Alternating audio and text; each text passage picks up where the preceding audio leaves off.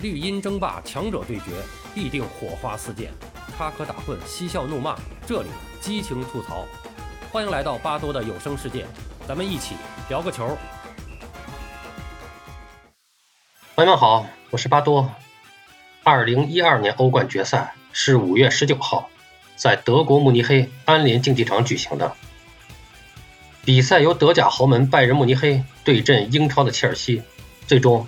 由后者在点球大战中以四比三赢得比赛，历史上首次捧起欧洲冠军联赛奖杯。这是拜仁慕尼黑自1984年以来首次在自己的主场参加这项欧洲俱乐部的最高级别决赛，也是欧冠改制以来首次有球队进入在自己主场举行的决赛。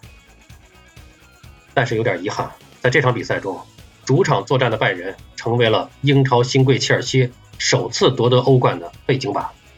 确实，在英超历史上，切尔西算不上传统豪门，但自从阿布入主之后，切尔西慢慢成为英超新贵。但他们一度始终无法赢得欧冠冠军。他们曾在2004年、2005年、2007年、2008年和2009年连续打进欧冠半决赛，并在2008年杀入了决赛。2008年，切尔西首次打进欧冠决赛，在占据优势的情况下。他们点球不敌曼联，无缘冠军。二零零九年，切尔西在欧冠半决赛上遇到巴萨，在多打一人的情况下，遭遇到了比较大的争议判罚，最终被伊涅斯塔绝杀。赛后，德罗巴情绪失控，手指裁判赫宁，并破口大骂。很多球迷都还记得，他对着摄像机大吼：“这是耻辱的镜头。”德罗巴也因此受到了欧足联六场禁赛的处罚。本来以为切尔西巅峰已过，那批球员。再也拿不到欧冠冠军了。到了2011到2012赛季，这支因阵容严重老化而被称作“大龄乐园”的球队，却开始了一段神奇之旅。赛季开始之前，安切洛蒂的切尔西主教练职位被博阿斯所取代。然而，截至2012年3月4号，博阿斯的球队在过去的16场比赛中仅仅取得了五场胜利，在英超联赛中落后榜首曼城20分之多。博阿斯随即遭到解职。由其助理教练罗伯托·迪马特奥就任临时主教练。在当季英超联赛中，切尔西最后仅积六十四分，列第六，创下了投资人阿布自收集球队以来最差排名。不过，球队倒是在足总杯决赛中以二比一战胜利物浦，获得了历史上第七次该项赛事冠军。在欧冠的小组赛中，切尔西先是对阵勒沃库森、瓦伦西亚和亨克。比赛中取得了全部的主场胜利，并一球未失，客场也取得了两平一负的战绩，顺利以小组头名晋级淘汰赛。在八分之一决赛中，球队在首回合客场以一比三负于那不勒斯队后，回到主场凭借加时赛的进球以四比一淘汰对手。四分之一决赛，球队又以主场二比一、客场一比零的比分战胜本菲卡。到了半决赛，将再次面对老冤家，也是上届冠军巴塞罗那。切尔西先是在主场1比0小胜对手，次战巴萨主场诺坎普，切尔西通过顽强的防守，2比2逼平对手而进军决赛。由于在与巴萨的半决赛中多人吃到红黄牌，梅雷莱斯、伊万诺维奇、拉米雷斯都累计两张黄牌，特里则是因为红牌被罚下，都无缘参加决赛。切尔西因此在决赛中缺少了很多主力，由于纸面实力有所欠缺。决赛中大部分时间，切尔西都处于被动的状态，拜仁也是一直不断的创造机会围攻切尔西。里贝里曾在第五十四分钟射入一球，但助理裁判举旗示意越位，进球无效。截至第七十分钟，拜仁在下半场已经完成了高达二十六次的射门，这是一个创纪录的欧冠决赛数据。但他们的努力并没有换来进球。直至第八十三分钟，克罗斯左路斜传，穆勒后点距球门五米处冲顶弹地。皮球越过切赫指尖，贴着横梁入网，拜仁终于取得了一比零领先。不久后，穆勒便因腿部痉挛而被范比滕换下。此时距离比赛结束的时间已经不多了。正当所有人都认为拜仁会史无前例的在自己的主场捧得大耳朵杯时，切尔西人却奋起反击。第八十八分钟，丢球后替补出场的托雷斯制造了本场比赛切尔西的第一个角球，马塔开出角球。德罗巴门前一记狮子甩头取得进球，堪称石破天惊。魔兽将蓝军从死亡线上拉了回来。至下半场比赛结束，拜仁取得了射门比例为二十七比七和角球比例十七比一的压倒性数据优势，在九十分钟的常规时间中，比分是一比一。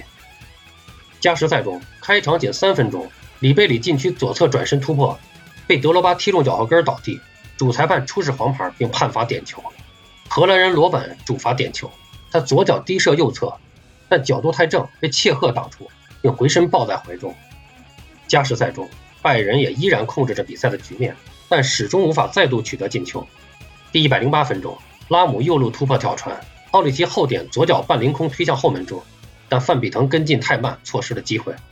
第一百一十二分钟，罗本直塞禁区右侧，拉姆回传戈麦斯，卡希尔奋力抢先封堵，路易斯将球破坏出底线。当加时赛结束后，比分依然维持在一比一。欧冠决赛历史上第十次进入点球大战。一上来，诺伊尔就率先扑出马塔的点球，不过切赫随后连续扑出奥里奇和施韦因施泰格的点球，最终德罗巴在第五轮罚中，切尔西的老男孩们终于圆梦欧冠赛场。赛后，强悍如德罗巴这样的男人也难以抑制自己的情感，魔兽流着泪飞奔向后场，与他的队友们紧紧拥抱在一起。二零零八年莫斯科的雨夜，德罗巴因为挡过维迪奇而被红牌罚下。本来德罗巴是切尔西拟定在点球大战中的第五个出场人选，如果没有这次冲动的犯规，或许就没有后来特里的脚底打滑，切尔西错失了一次登上欧洲之巅的绝佳机会。而这张黄牌也成为德罗巴职业生涯中最大的遗憾。四年后的安联球场，德罗巴终于实现了完美的救赎。他先是在第八十八分钟用一记金子般的头球拯救了球队，随后又在点球大战中最后一个出场并一锤定音。帮助切尔西拿下了队史首座欧冠冠军奖杯，这样的德罗巴，这样的切尔西老男孩，怎能不让人感动？而拜仁慕尼黑则是继1999年欧冠决赛以1比2不敌曼联之后，球队经历的又一次惨痛失利，这也导致了拜仁在2011至12赛季的三项重要赛事中均屈居亚军，并且连续第二年没有获得任何冠军头衔。决赛的失败还直接导致了球队体育总监克里斯蒂安·内林格尔被解职。他在其后接受记者采访时说：“当我们失去了欧洲冠军联赛冠军的时候，那一刻我知道我要离开了。而当下，我们回顾切尔西的辉煌时刻，有着更加复杂的心情。由于政治因素的影响，阿布被迫将切尔西俱乐部卖出，而这支阿布苦心经营多年的俱乐部。”再次夺得了欧冠冠军，并夺得了世俱杯冠军。可以说，阿布时代的切尔西是完美的，他们完成了全满贯的壮举。当2022年5月7号，切尔西官方俱乐部宣布以托德伯利所领衔的美国财团就收购俱乐部达成一致的时候，意味着属于阿布的切尔西时代也落下了帷幕。在过去的19年当中，切尔西获得了21座冠军奖杯。这是俱乐部历史上最为成功的一段时间，不需要加上任何的时间限定，因为在阿布入主之前的近一百年里，切尔西仅仅获得了十三座冠军奖杯，而从未有过欧冠这样的重磅奖杯。只不过这段美好的时光随着世界的变化而结束在了这一天。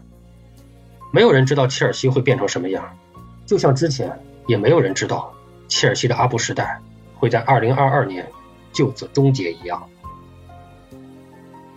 无论未来的切尔西走向何方，回顾切尔西的过往，我们最应该的是向阿布致以崇高的敬意。好了，朋友们，关于欧冠，你有哪些特别的记忆呢？咱们评论区聊起来吧。也欢迎加入巴多的足球微信群，沟通聊球更畅快。具体加入的方法可以看一下评论区的置顶留言。欢迎收听、订阅、评论、转发，巴多聊个球，我们。下期再见。